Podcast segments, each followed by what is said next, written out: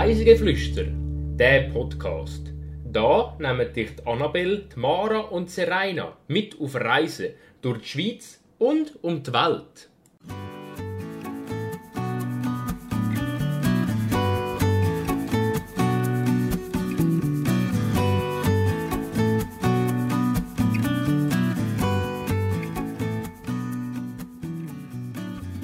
zwischen Zuggleis und Felsvorsprüngen. Diese Woche machen wir den Wanderklassiker schlechthin und entführen euch zu der Lötschberger Südrampe. Herzlich willkommen zu der achten Folge von Reisegeflüster. Die heutige Folge geht in meine zweite Heimat und wir reisen heute mit der Serena. Hallo Annabelle. Hallo.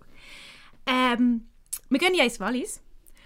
Wie oft bist du schon im Wallis gewesen und wann in welcher Region? Also eher der französisch sprechende oder eher in der deutsch sprechende? Uh, bei mir ist es schon lange her, dass ich im Wallis war. Ich glaube, ich war etwa 10 gewesen. Und wir sind hier vor allem mal, gewesen, um mal auf Zermatt zu gehen und das Matterhorn zu sehen. Da sind wir in die Hörnli-Hütte gelaufen. Also so ein bisschen die Ecke vom Wallis kenne ich, aber sonst, ich glaube, bin ich noch nie groß gewesen. Also jetzt auf dem ersten Dings kommt mir gerade nichts in den Sinn. Okay. Ja, dann zeige ich dir heute mal ein eine andere Reg- Region. Und wir spielen zuerst unser Spiel. Wahrheit oder gelogen? Was ist es jetzt? Und zwar habe ich dir heute drei Behauptungen mitgebracht und eine davon ist wahr. Mhm. Meine erste Behauptung ist, ich bin seit Jahren wieder mal auf der alten Lötschberg-Strecke gefahren. Meine zweite Behauptung ist, ich habe kein einziges Wort Walliserdeutsch. Meine dritte Behauptung ist, ich bin auf dieser Reise das erste Mal das Wohnen, also der Wasserleitung entlang gelaufen. Was meinst du? Ähm, also ich habe das Gefühl, die dritte Behauptung ist wahr. Einfach weil, also ich glaube, eben sonst so ohne kennt man halt nicht so groß, wenn man jetzt noch nie im Wallis war. Und ich weiß natürlich nicht, ob du schon viel im Wallis bist, aber ich habe das Gefühl, es könnte sein, dass du das erste Mal so eine Wanderung gemacht hast. Her würde ich sagen, die dritte ist wahr. Okay, das stimmt nicht ganz. Also in dem Dorf, wo meine Großeltern herkommen, da gibt es auch Zonen und da bin ich natürlich schon öfter entlang ähm, gelaufen. Und durch meine Verwandtschaft kann ich auch ein paar Worte Walliserdeutsch. Ja. Aber ich bin schon länger nicht mehr auf der alten Lötschberg-Strecke gefahren, weil wenn man ins Wallis geht, dann nimmt man sich lieber die Zeitersparnis Ja. und macht die, äh, die neue Route. Und ja. Ja, das habe ich eben gedacht, entweder ist es das erste, was wahr ist, oder das dritte. Weil wenn du sagst, zweite Heimat, also das mit dem, dass du kein Walliser Deutsch kannst, das, das kann nicht sein. Aber sonst so, ja. Nein, aber in dem Fall, in dem Fall ist das erste wahr. Genau. Ganz kurz ein paar Fakten. Der Lötschberg ist ein Alpenübergang zwischen dem Kandertal, wo im Kanton Bern liegt, und ähm, Lötschental im Kanton Wallis. Die Lötschberg-Bergstrecke ist aufgrund von ihrer Doppelschleife, also der Kehrtunnel, an der Nordrampe, ihren vielen Kunstbauten und der Südrampe im Rhonetal und der Eisenbahnenthusiasten weltweit bekannt.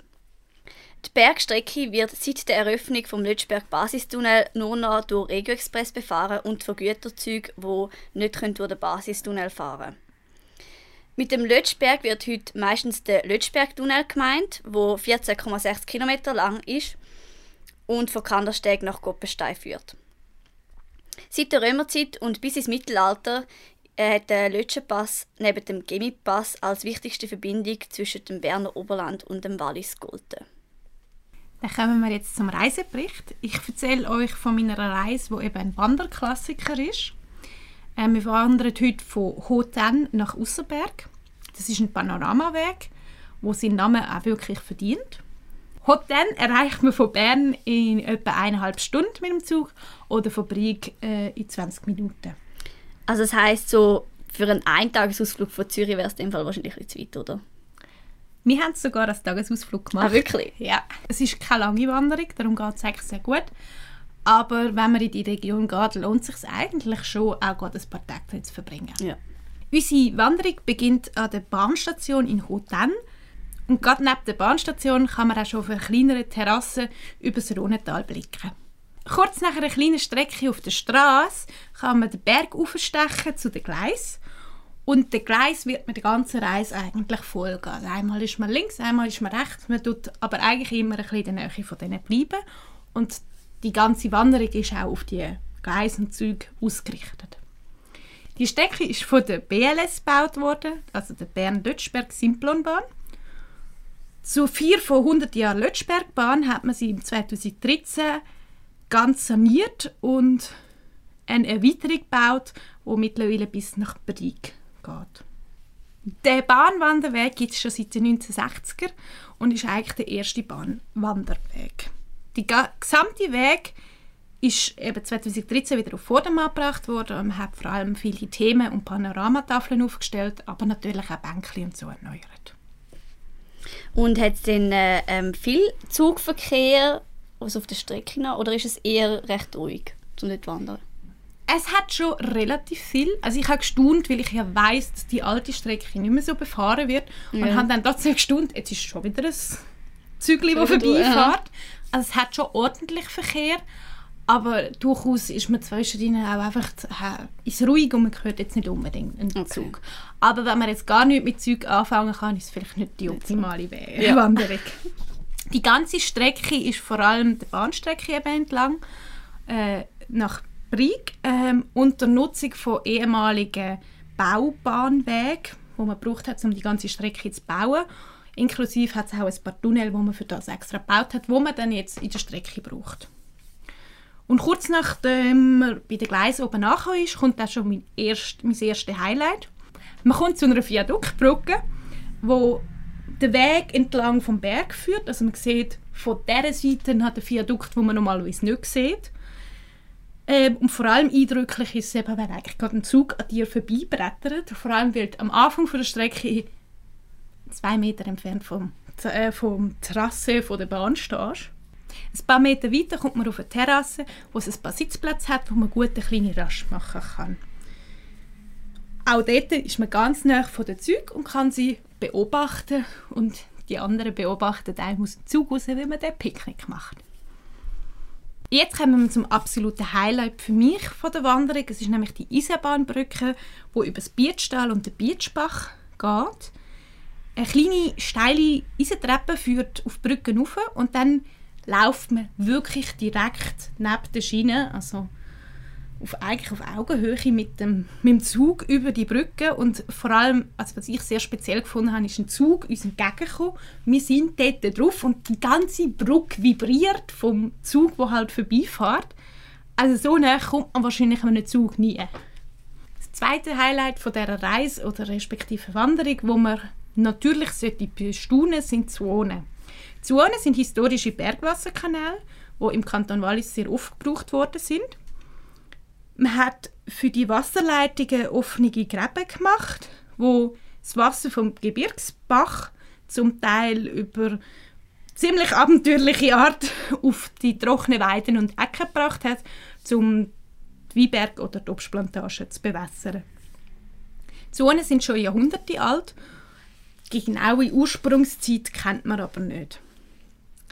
Zonen können aus Holz, Metall sein, aber sie können auch direkt im Boden gebaut sein, also einfach ausgehoben sein im, aus der Erde und die werden eigentlich jedes Jahr vor der, bevor mal wieder alles aufblüht, werden sie einfach nochmal ausgehoben und geschaut, dass sie wieder normal fließen können.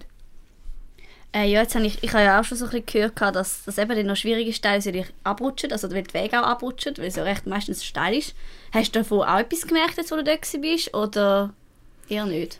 Ähm, wir haben jetzt weniger gemerkt, wir sind wahrscheinlich auch schon ein bisschen später unterwegs gewesen. Also mhm. die Zonen sind schon wieder im Betrieb gewesen, man hat sie schon gebraucht. Ja. Dementsprechend sind sie auch gut ausgebaut gewesen. Ich muss jetzt sagen, die, die wir gesehen haben, sind auch recht gut ausgebaut gewesen, sind wenige direkt im Boden gewesen.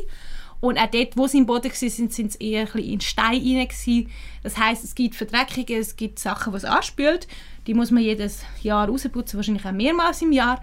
Aber es ist jetzt nicht abgerutscht oder so. Das ist jetzt in dieser Strecke jetzt weniger betroffen, okay. würde ich mal so sagen. Ja. Die ganze Region um, rund um Hotan weist ein mediterran geprägtes Erscheinungsbild auf. Und das heißt auch, man sieht ganz viele kleine Eidechsen. Also wir haben so viele Eidechsen auf dieser Reise gehabt, die uns verfolgt haben. Und du bist irgendwie ein paar Schritte gegangen und hast wieder etwas gesehen auf der Seite, an dir vorbeihaschen. Und wieder eine Eidechse, die geflohen ist von dir so quasi. Aber sie sind auch sehr zutraulich. Also man kann wirklich recht nah zu ihnen und sie gut fotografieren. Es hat auch ein paar kleine Schlangen. Wir haben jetzt keine gesehen. Sie sind aber alle harmlos und natürlich nicht giftig.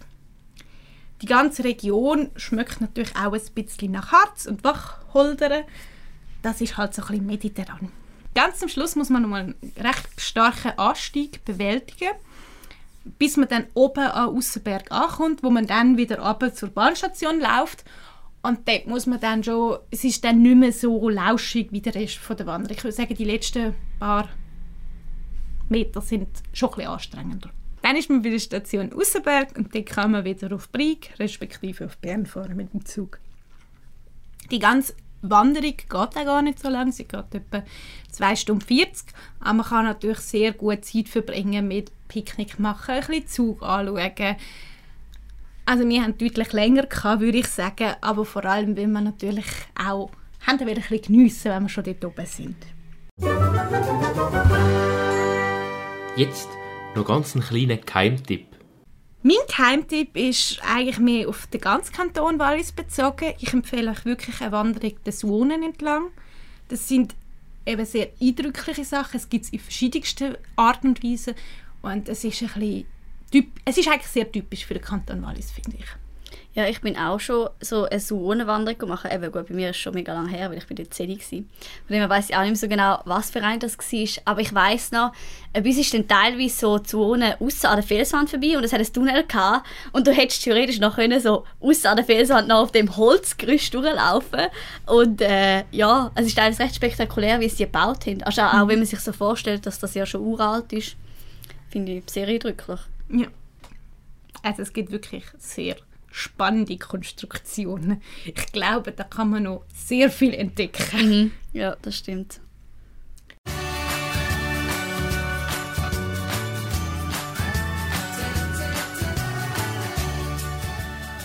Jetzt kommen eure Geschichten. Habt ihr eine Geschichte, dann schicken Sie uns über reisegefluesterpodcast.gmail.com oder via DM an Instagram. Dort heißen wir reisegeflüster.podcast.